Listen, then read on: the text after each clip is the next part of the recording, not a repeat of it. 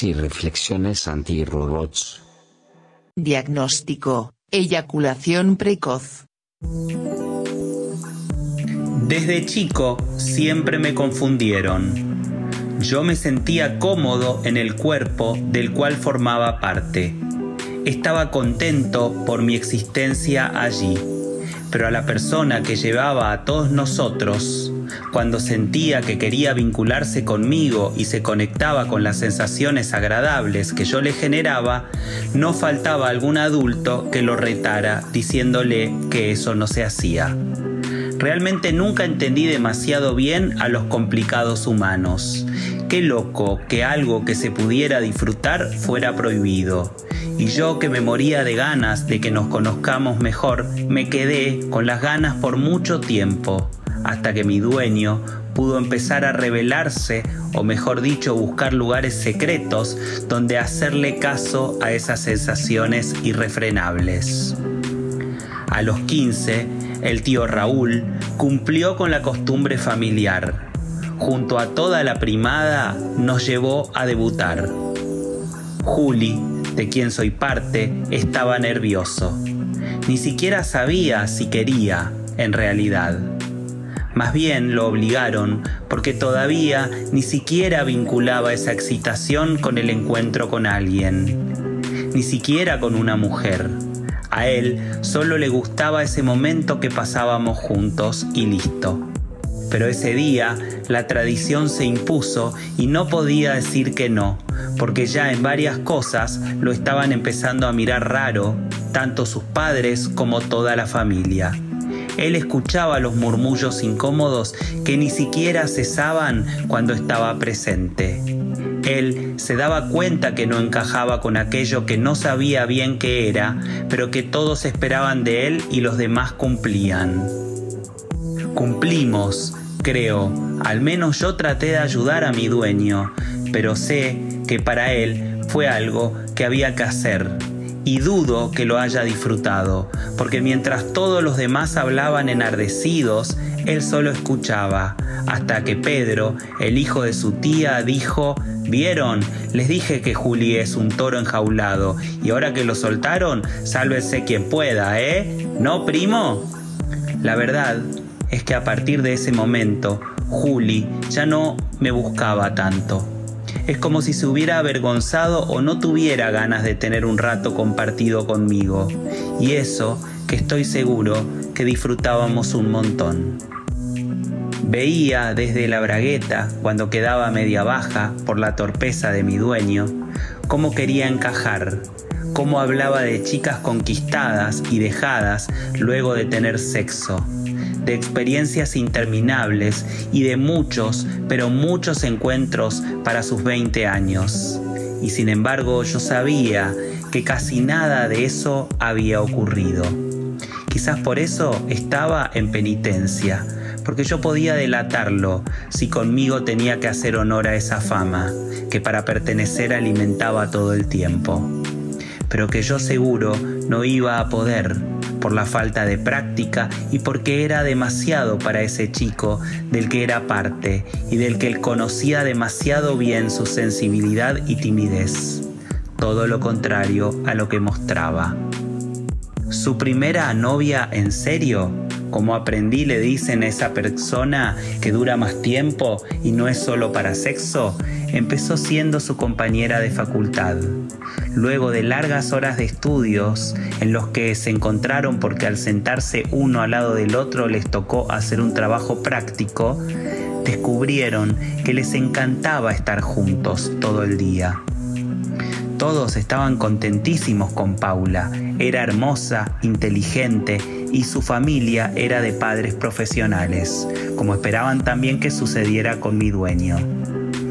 Qué lindas sensaciones invadían el cuerpo de Juli cuando se besaban. Olas de calor inevitables llegaban hasta mí y hacían imposible no destacar mi presencia, que aunque generaba incomodidad, no era mi intención. ¿O sí? Bueno, a lo mejor un poco, porque yo también quería participar, aunque claro, así como mi dueño, a quien conocía bien, estaba nervioso, yo también tenía miedo de fallar. Había cierta fama que sostener, y además Paulita era una chica para respetar y mostrar cuánto la elegíamos. Y claro, tanta tensión y postergación por distintas excusas para evitar pasar a jugar ese juego hicieron que ni bien estuvieron desnudos yo no pudiera contenerme y cumpliera la profecía que desde el título del cuento ya me fue asignada.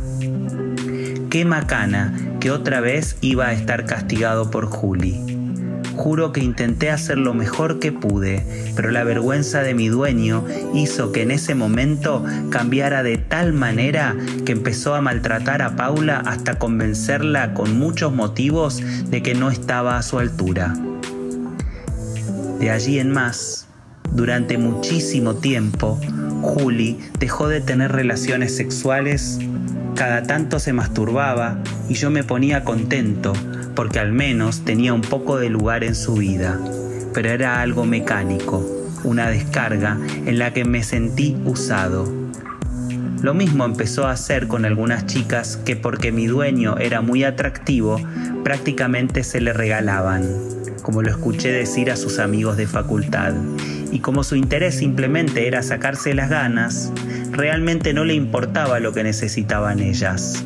Simplemente las veía una vez y luego desaparecía. Un día, mirando Facebook, a Julián le apareció entre las personas conocidas Paula. Y claro, después de tanto tiempo de no saber de ella, se encontró con que estaba recibida e incluso en algunas fotos se mostraba con un hijo. Rápidamente pensó que era obvio que alguien tan linda y completa hubiera formado una familia y se angustió solo por unos segundos al comprender lo lejos que él estaba de eso. Tiempo después, en un juzgado, fue inevitable para él encontrarse cara a cara con Paula. Si hubiera podido zafar, lo hubiera hecho, pero fue imposible. El cara a cara lo obligó a saludarla y eso derivó en un café, con una larga charla en la que ella le contó que estaba separada, que tenía un hijo y que trabajaba para un estudio de abogados como socia. Esa charla fue tan larga que ella tuvo que salir corriendo cuando se dio cuenta de que tenía que buscar a su hijo.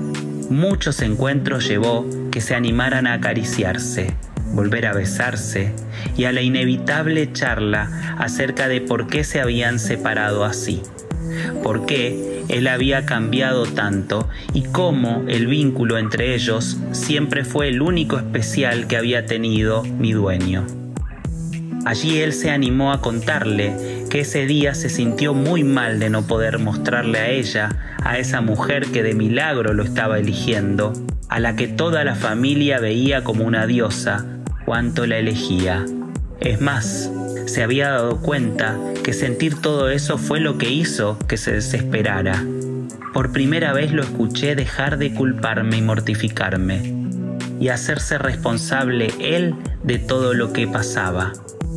Pudo contarle a Paula que desde allí no eligió a nadie más y que aunque había tenido varios encuentros sexuales, realmente nunca había disfrutado de la sexualidad, sino más bien fue cumpliendo con lo que le iban pidiendo para pertenecer.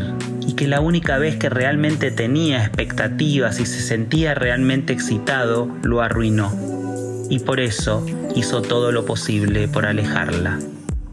Yo me sentí de nuevo como al principio, parte de su cuerpo como parte de un equipo para ser aprovechado. Mucho más cuando finalmente, junto a Paula, decidieron consultar a un profesional, quien les dio ejercicios que amorosamente hicieron juntos para disfrutar sin presiones, como yo intenté que siempre fuera, pero como no podía hablar, no pude transmitir a mi querido Julián, que hoy disfruta de encuentros en los que importa es pasarla bien y entonces, entre besos y caricias, parecen tan eternos que ya no importan los tiempos que estadísticamente son normales para que una eyaculación sea considerada precoz. Reflexión. La eyaculación precoz debe ser dejada de considerarse simplemente un error, un problema, algo netamente médico. Los hombres muchas veces somos condenados desde la presión social, desde el lugar del el hombre guerrero, a cumplir, a tener el pene erecto como si fuera un arma para poder lograr ejercer nuestro poder sobre el otro. El coitocentrismo, que tiene que ver con tener que penetrar y que considera que la única relación sexual propiamente dicha en nuestra cultura es aquella en la que hay penetración, nos ha llevado a que se crea que nuestro órgano sexual más importante es nuestro pene y a desestimar cuánto se juega en las relaciones sexuales el contexto, la presión, el cómo estamos para poder relacionarnos con alguien. Cuando estamos presionados, cuando estamos nerviosos, cuando tenemos que cumplir expectativas, cuando no estamos atentos a lo que sentimos, a lo que queremos, es absolutamente normal que aparezcan disfunciones sexuales. La eyaculación precoz, en la mayoría de los casos, tiene que ver con la presión, con la exigencia, con la expectativa de esa persona y también de aquella persona que está del otro lado. Para poder trabajar esta disfunción, la persona tiene que estar en un vínculo que propicie la sanación del problema, que propicie un terreno fértil para poder trabajar con paciencia, para que ese hombre pueda volver a conectarse con sus sensaciones, volver a estar conectado con ese encuentro que requiere tiempo para que sea un verdadero encuentro. Para una sexualidad placentera se necesita que todo el contexto esté dado para que así sea. No hay estadísticas para esto. Las personas que son partes de ese encuentro, al sentirse elegidas, al sentirse queridas, al sentirse miradas, pueden generar un clima en el que poco importe la frecuencia, la duración y todas las estadísticas que uno pueda leer en un manual de investigaciones.